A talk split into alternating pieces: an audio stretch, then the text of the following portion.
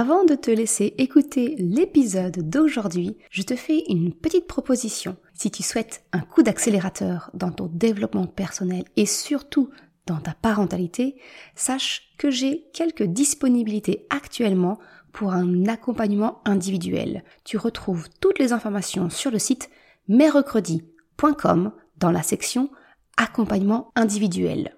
Et je te laisse ainsi peut-être prendre contact avec moi pour un appel découverte. À très vite et maintenant, bonne écoute.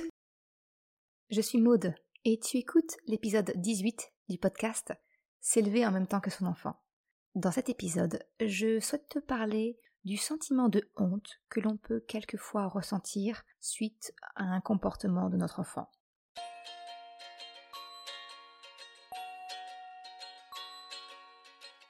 Salut et bienvenue sur le podcast S'élever en même temps que son enfant. Je suis Maude, coach certifié chez Mercredi, mais surtout maman de trois enfants. Sur ce podcast, je t'aide à conjuguer la bienveillance avec la réalité de ton quotidien de maman.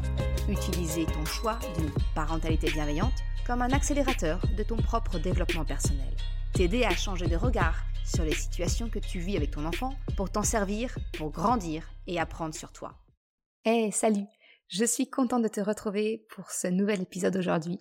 Comme je te le disais en introduction, j'aimerais aujourd'hui aborder bah, ce sentiment désagréable que l'on ressent quelquefois en tant que parent, ce sentiment de, honte, de gêne que l'on a euh, quand notre enfant a certains comportements qui nous paraissent un peu un peu bizarres ou inacceptables, voilà. Et comment bah, comment faire, comment réagir en fait en tant que parent face à cela? Mais avant de débuter, je souhaiterais te rappeler, si jamais tu ne le sais pas, tu peux aller sur mon site et télécharger gratuitement mon guide La boussole des émotions, qui te permet de vraiment de savoir des outils en fait qui te donne des outils pour savoir accueillir concrètement et de façon très simple les émotions de ton enfant. Ça te permet de développer son intelligence émotionnelle, mais également la tienne, parce que bien évidemment ces outils-là, tu peux les utiliser pour toi aussi. Revenons-en au sujet d'aujourd'hui, je pense qu'on a toutes et tous connu à un moment ou à un autre hein, ce sentiment de honte quand ton enfant dit ou fait quelque chose qui nous met mal à l'aise. Et alors le pire, hein, bien évidemment, c'est quand cela se produit en public. Sinon, c'est pas drôle.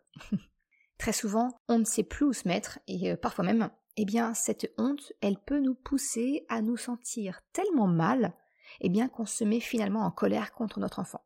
Eh bien, c'est exactement de cela dont je souhaite te parler aujourd'hui pour peut-être je l'espère en tout cas, te faire prendre conscience de ce qui se joue réellement derrière cette honte parentale et bah, t'aider à réagir autrement. Alors pour être un peu plus clair, je te parle de toutes ces situations où ton enfant peut te faire honte. Peut-être même que rien que le fait de te, de te dire que ton enfant te fait honte, eh bien peut-être que c'est déjà profondément dérangeant. Parce qu'en fait, notre honte, elle vient en opposition directe avec l'amour que l'on ressent pour nos enfants. Alors, je vais te passer un petit florilège hein, des situations qui peuvent potentiellement te mettre mal à l'aise à cause du comportement de ton enfant. La première chose, c'est peut-être des comportements non acceptables, mais qui sont, qui sont faits en public. Alors peut-être que tu as déjà connu ce cas où tu es interpellé à l'école, peut-être par l'enseignant, ou bien à la crèche, chez la nounou, ou même, ça peut même être un autre parent, qui t'interpelle concernant, eh bien, le mauvais comportement de ton enfant. Peut-être qu'il a tapé, il a mordu, il a poussé, il a insulté un autre enfant. Et eh bien là, on te demande de faire le nécessaire hein, afin que ce comportement ne se reproduise plus. Un autre type de situation similaire, c'est quand ton enfant t'affiche dans un lieu public avec une tempête émotionnelle digne d'un tsunami. Cet enfant qui se roule par terre, tape du pied et hurle dans l'allée du supermarché. Tu vois, hein? Bah c'est le tien. Bah là, quand c'est comme ça, eh bien, on ne sait plus où se mettre. On cherche le petit trou de souris dans lequel on pourra mettre fin à notre supplice. Eh bien non, non, il n'y a aucun repli discret possible. Un autre exemple d'un comportement qui peut susciter de la gêne chez toi peut-être, ce sont les looks improbables des enfants. Peut-être que comme comme ce que je connais moi aussi, hein, peut-être que ton enfant, eh bien, fait des crises entre guillemets, hein, des crises, mais des crises monumentales le matin, et puis ben ouais, t'as lâché prise sur sa tenue vestimentaire. Il est finalement habillé euh, comme un clown sous extasie, hein, ou bien ben, il est carrément parti habillé dans un costume déguisé, en Spider-Man ou en Reine des Neiges. Il a peut-être même choisi hein, le t-shirt qui est complètement taché par la séance de peinture de la veille, ou bien des habits qui sont complètement froissés, peut-être même carrément abîmés. Mais non, non, il a tenu à les mettre. Et puis bah toi, toi en voyant l'heure qui avançait, ben t'as préféré euh, choisir ta bataille, hein, comme j'aime le dire. T'as laissé faire pour minimiser le retard et plutôt que de prendre le risque bah, d'y être encore à essayer de le raisonner. Bref, tu peux peut-être ressentir un peu de honte, un peu de gêne, eh bien quand ton enfant a choisi seul ses habits, et puis que bah, t'as un peu, dire, hein, t'as un petit peu honte de son look euh, complètement bariolé, négligé ou fantaisiste, je te laisse choisir la mention qui te convient le mieux. Un autre cas qui peut susciter de la gêne, c'est bien quand ton enfant dit ce qu'il pense, mais euh, sans filtre, hein puis en public, évidemment, sinon c'est pas drôle. Je pense qu'on a tous connu ce moment de gêne quand notre enfant demande euh, ce qui sent si mauvais, lorsque bah, une personne âgée euh, s'assoit près de nous au parc ou dans les transports, ou bien demande aussi bien fort pourquoi la personne à côté de nous, elle est grosse, par exemple? Alors, je vais faire une petite entorse à ma logique dans mon épisode, parce que ça n'a pas l'air comme ça, mais j'essaye de structurer mes idées. Mais euh, je voudrais juste revenir sur ce point spécifique. Alors non, non, ton enfant n'est pas mal poli. Oui, oui, effectivement, le mot employé peut blesser la personne. Mais souvent, ça survient quand ton enfant dispose d'encore finalement peu de vocabulaire et que les codes sociaux, ils ne sont pas du tout acquis ou en cours de construction. Je dirais donc, euh, en dessous de 6 ans, eh bien le choix du mot, il est lié en fait à un vocabulaire assez restreint et c'est tout à fait normal. Alors j'ai envie de te dire que tu peux alors saisir l'occasion d'enrichir le vocabulaire de ton enfant, de développer son empathie en lui expliquant eh bien que le mot gros ou grosse, eh bien il est blessant quand on parle d'une personne c'est comme un mot caillou. C'est ok pour les objets, mais pour les personnes, eh bien ça peut être blessant. Et tu peux continuer en expliquant à ton enfant que oui, oui tu as raison, il y a une grande diversité des corps, de grande taille, petite taille, des couleurs différentes, des silhouettes menues ou robustes, etc. Si tu veux aller un petit peu plus loin sur ce sujet, je te recommande l'excellent livre de Sévani qui s'appelle Nos différences physiques, qui est édité par les, éditions Elle et Graines. Je te mettrai le lien en description. Je ferme ici la parenthèse parce que mon épisode n'a pas vocation à expliquer les raisons des comportements de ton enfant, ni de te dire comment réagir dans telle ou telle situation. Ce serait beaucoup trop compliqué parce que c'est vraiment intimement lié à, la spécificité de ton moment. Et euh, ça me ferait vraiment encore une fois un épisode beaucoup trop long. J'ai déjà donné quelques, quelques pistes dans certains de mes podcasts ou articles. Je te mettrai le, lien en description de l'épisode J'en ai parlé notamment dans l'épisode 1 du podcast, comment utiliser en fait les émotions pour comprendre le comportement de ton enfant. Je parle également de tout ce qui est euh, euh, les choix vestimentaires. Je l'ai abordé dans l'épisode 16 où je te parle de comment favoriser l'autonomie de ton enfant. Il y a également tous les épisodes bonus euh, où je te parle de mes astuces pour éviter les crises dans les magasins ou comment réagir quand ton enfant tape. Et il y avait également un article sur la phase sensible hein, du Terrible 2. Bref, tu le vois, finalement, cette honte parentale, eh bien, c'est un sujet que j'ai déjà abordé, mais d'une façon un peu morcelée. Et aujourd'hui, je souhaite vraiment bah, te rassembler les pièces du puzzle pour te permettre une prise de conscience peut-être un peu plus complète. Alors, mon objectif, c'est donc vraiment de comprendre ce qui se joue derrière toutes ces situations pour te permettre de comprendre et trouver toi-même tes propres solutions. Mais voilà, j'ai fait les petites exceptions parce que comme cette situation où ton enfant peut parler du physique d'une personne, eh bien c'est finalement une situation très commune et que je n'ai pas abordée jusqu'ici, eh bien en fait je voulais te partager ma vision des choses et, ma petite clé. Je ferme la parenthèse. Revenons-en au cœur du sujet d'aujourd'hui. Avec ce petit rappel de toutes les situations où le comportement de ton enfant peut te, te gêner, peut te faire sentir mal à l'aise, ou même le besoin de te cacher, eh bien je souhaiterais te faire comprendre que ce qui te pèse ce n'est pas tant ce qu'a fait ou a dit ton enfant, c'est finalement ce que peuvent penser les autres. C'est la peur du regard de l'autre. Et cette peur, eh bien, tu la ressens en tant que parent à deux niveaux. Pour ton enfant, mais également pour toi-même. Alors laisse-moi creuser un peu l'idée. La première chose, c'est que c'est une projection de la peur ton enfant. Alors naturellement, hein, c'est la première chose qui nous vient en tête, c'est de se dire que quand notre enfant se comporte bizarrement, mal ou de façon inattendue, eh bien, on redoute les conséquences potentielles pour notre enfant, que ce soit qu'on lui colle une étiquette comme étant un élément euh, perturbateur, turbulent, violent, menteur, idiot, que sais-je. Tu as peut-être aussi peur, bien, que les autres se moquent de lui, de son apparence, de sa tenue.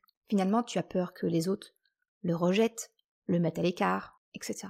Et on est bien d'accord, il est tout à fait normal de vouloir éviter tout cela à son enfant et de chercher à l'en protéger.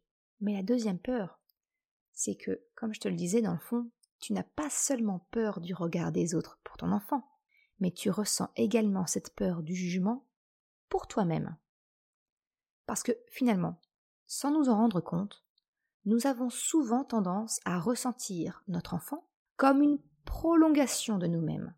C'est ce que j'appelle un peu l'enfant vitrine. Le fait que notre enfant représente pour nous inconsciemment le reflet de nos réussites ou de nos échecs. Alors oui, je sais, je sais que cette idée peut être profondément inconfortable. Et pourtant, réfléchis bien. Quand ton enfant part à la crèche, chez Nounou, ou à l'école, peu importe, mais qui part dans une tenue complètement bariolée, ou bien tachée, froissée, ou déguisée, n'imagines-tu pas que les autres vont penser que, décidément, euh, les parents de cet enfant, ils ne prennent pas correctement soin de lui? Ne vas-tu pas te sentir jugé en tant que maman ou papa? Je le sais, tu imagines déjà toutes les critiques qui seront formulées quant à tes compétences de parent. C'est la même chose si ton enfant a eu un comportement inacceptable, comme taper, mordre, violenter, insulter ou autre. Ou bien s'il a refusé de dire bonjour, merci, au revoir. Quand cela te sera rapporté, tu imagineras que les autres parents, les autres adultes, jugeront tes choix d'éducation. Et si en plus tu as eu le courage d'affirmer ton choix d'une parentalité bienveillante, tu imagines déjà l'amalgame dans la tête de l'autre qui te considérera plutôt comme une mère ou un père laxiste.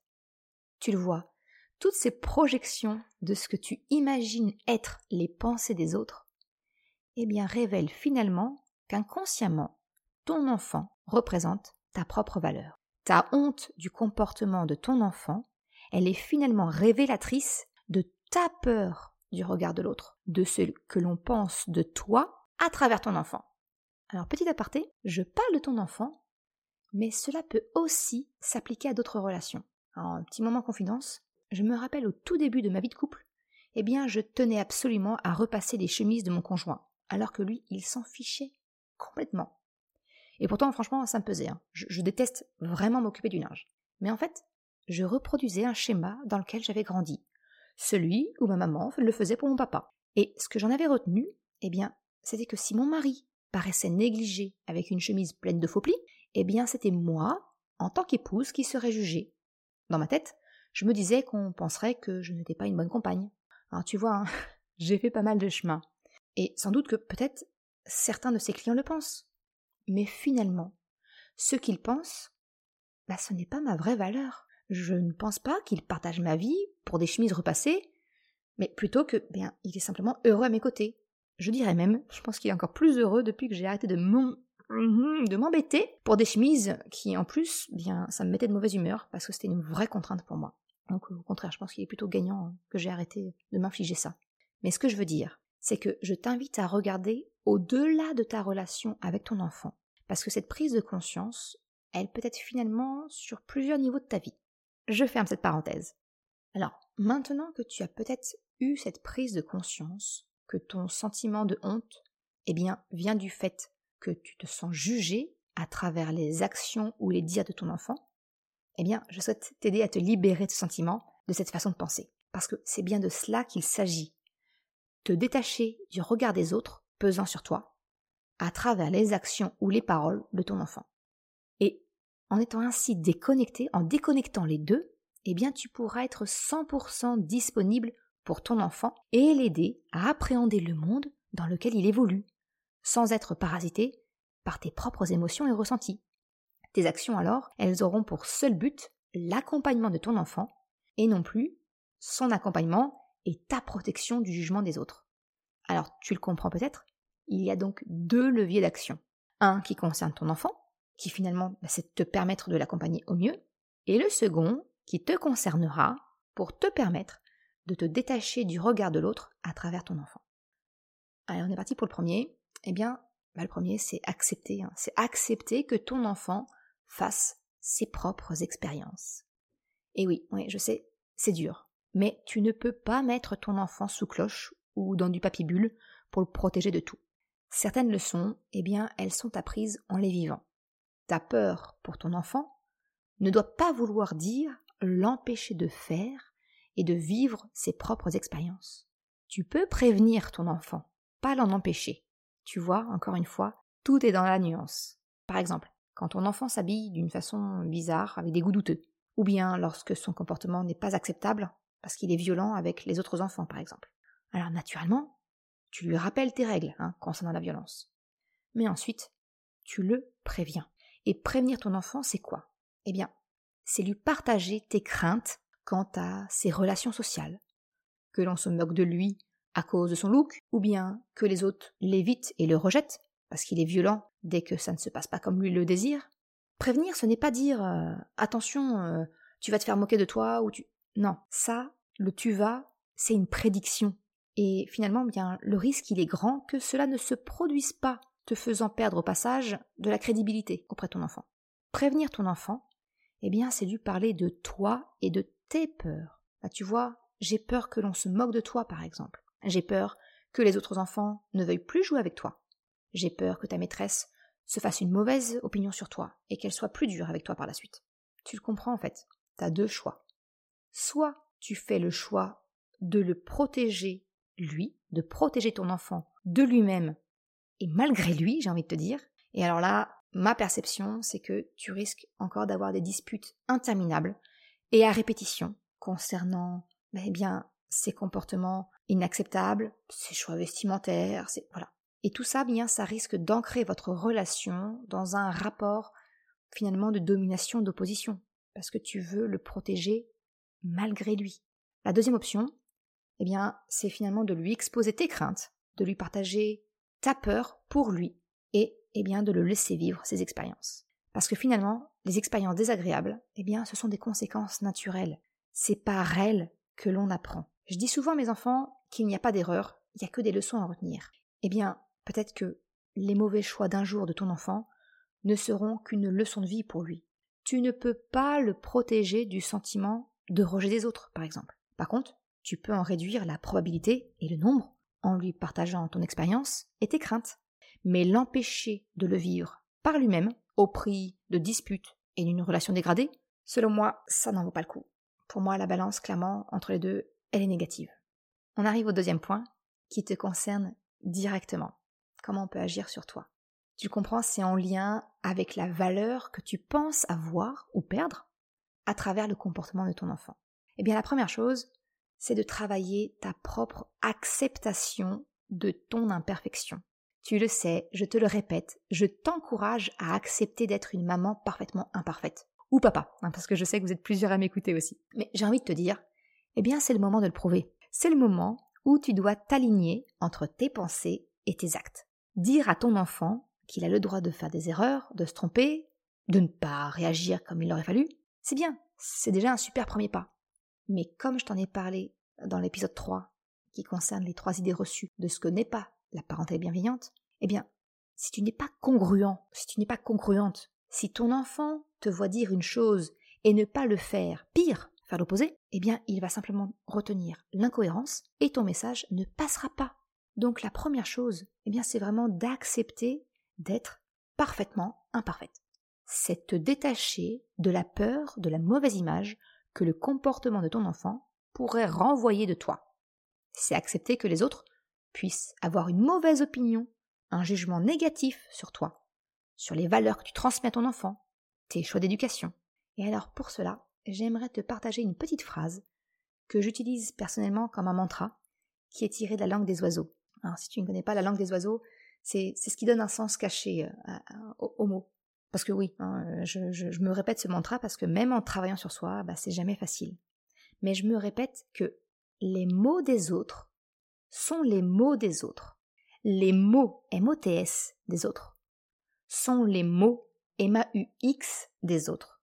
Ça signifie que les critiques que les autres pourraient éventuellement avoir formulées ne donnent aucune indication me concernant. Mais au contraire, ça parle des autres eux-mêmes ça parle de leurs propres peurs, craintes, leurs croyances. Parce que seul toi, tu connais ta propre valeur. Ta valeur, elle ne vient pas des mots dits par les autres. C'est un peu comme mon mari, hein, avec ses chemises mal repassées. Finalement, cela ne traduit pas qui je suis en tant qu'épouse. Les critiques concernant le soin de son linge donnent des indications sur celui qui les pense ou les dit, que finalement l'apparence compte. Cela donne également une information sur mon mari, qu'il est complètement détaché du regard des autres et de son apparence physique. Mais moi, finalement, il n'y a aucun lien avec ma propre valeur en tant qu'épouse et compagne. Cela ne dit rien de moi Eh bien, avec ton enfant, c'est la même chose. Si d'autres pensent des choses négatives concernant ton enfant, son éducation, tes choix, cela a tout à voir avec eux, mais rien avec toi. Tu n'as pas à avoir honte de quoi que ce soit. Car tu es une maman formidable. Tu es un papa formidable.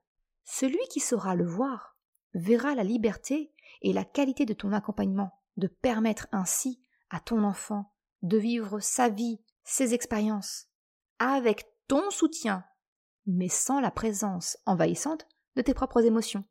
Alors, euh, peut-être que tu as encore un petit doute. Alors, laisse-moi sortir mon dernier argument. Et pour cela, je vais te faire vivre un mini échantillon de ce qui se passe en coaching individuel lorsque j'accompagne les mamans et les papas qui m'accordent leur confiance. Je vais te demander d'imaginer le pire des scénarios. Parce que peut-être tu as encore peur pour ton enfant. Tu as encore peur de ce que l'on pourrait penser de toi. La honte du comportement de ton enfant te colle encore un peu à la peau. Alors, allons-y, explorons cette possibilité. On va changer un petit peu la donne par rapport à d'habitude. Là, je ne vais pas prendre d'exemple. Je te demande vraiment de prendre, de m'écouter et de prendre le temps de visualiser ce que je te demande. C'est vraiment un, mini échantillon d'une, d'une petite partie d'un coaching. Alors imagine une des situations pour laquelle tu as régulièrement des disputes avec ton enfant, des crises, parce que bien tu as honte de son comportement, tu as peur qu'on se moque de lui, qu'on lui colle une étiquette, qu'il soit rejeté, qu'on juge ta valeur en tant que parent. Tu l'as Visualise bien la situation, le sujet, d'accord? Vraiment que ce soit un exemple concret pour toi. Eh bien, imagine que cela se produise effectivement je te demande d'imaginer le pire des scénarios. Alors vas-y, tu es en sécurité, lâche le morceau. Que se passerait-il si tes craintes se réalisaient de la pire des manières qu'il soit? Alors le tableau de la situation doit déjà être bien noir, mais creusons encore un peu. Que pourrait-il se passer de plus encore, de pire? Je te demande vraiment de dérouler le scénario dans ta tête. Et encore. Creuse. Vraiment, on est là pour affronter cette peur. Va le plus loin possible. Le scénario auquel tu aboutis te rend probablement profondément mal à l'aise, et c'est normal, hein. Tu es en train de te projeter dans un de tes cauchemars. Et lorsqu'il s'agit de la vie de nos enfants, c'est encore pire. Hein. C'est tout notre être qui se tord de douleur. Mais vas-y. Que pourrait-il se passer de pire encore? Maintenant que tu as déroulé l'ensemble de ton scénario catastrophe, j'aimerais te poser une question. Est-ce que toi et ton enfant, vous survivrez? Alors je parle pas d'être heureux, d'être bien haute, hein. non, non. La réponse attendue, elle est binaire. Oui ou non. Est-ce que toi et ton enfant seraient encore en vie? Alors, je vais pas faire ma mentaliste, et m'avancer sur le fait que tu as dit oui, parce que peut-être que non d'ailleurs. Mais habituellement, en tout cas, en coaching, je m'assure que le déroulé ne part pas de travers. C'est-à-dire que tu changes de peur en cours de route. Hein. Je m'assure de ça. Et je m'assure que ton flot de pensée eh suit bien mes indications. Mais je pense que dans la grande majorité, tu réponds probablement oui à cette question. Toi et ton enfant, vous survivrez à ce scénario catastrophe alors tu te rends maintenant compte que même si tout se passe selon le pire de tes scénarios, qui est franchement d'une probabilité mais plus que minime, hein, on est bien d'accord, eh bien tu vivras et ton enfant aussi. Et que donc, à partir de là, il y aura toujours quelque chose à faire pour corriger la trajectoire, pour rectifier le tir. En coaching, la suite de l'exercice consiste à développer les ressources ensuite pour affronter la peur et reprendre le contrôle sur la situation. Alors je pense que tu peux le comprendre, je ne peux pas le faire ici. Mais la prise de conscience que la peur de la mort, parce que finalement c'est toujours la peur finale des scénarios catastrophes, eh bien cette peur-là, elle est évitée. Et que tu auras toujours des occasions pour corriger l'enchaînement des événements. Et que donc, eh bien cette peur, elle n'a pas lieu d'être, que finalement, elle est irrationnelle, compréhensible, hein, mais elle ne repose sur aucun élément tangible. Et donc, que cette peur, cette honte, eh bien, elle est mauvaise conseillère quant à ta façon d'être avec ton enfant. Même si tu as peur qu'il soit rejeté, moqué, jugé, etc. Ta crainte pour lui, ta crainte pour toi n'a pas lieu d'être, car le comportement de ton enfant ne définit pas qui il est. Le comportement de ton enfant ne définit pas qui tu es. C'est pour cela que je souhaite également t'encourager à un petit switch de langage avec ton enfant. Lorsqu'il a un comportement inadapté, une façon d'être qui te dérange, essaye d'éviter, autant que possible, le verbe être.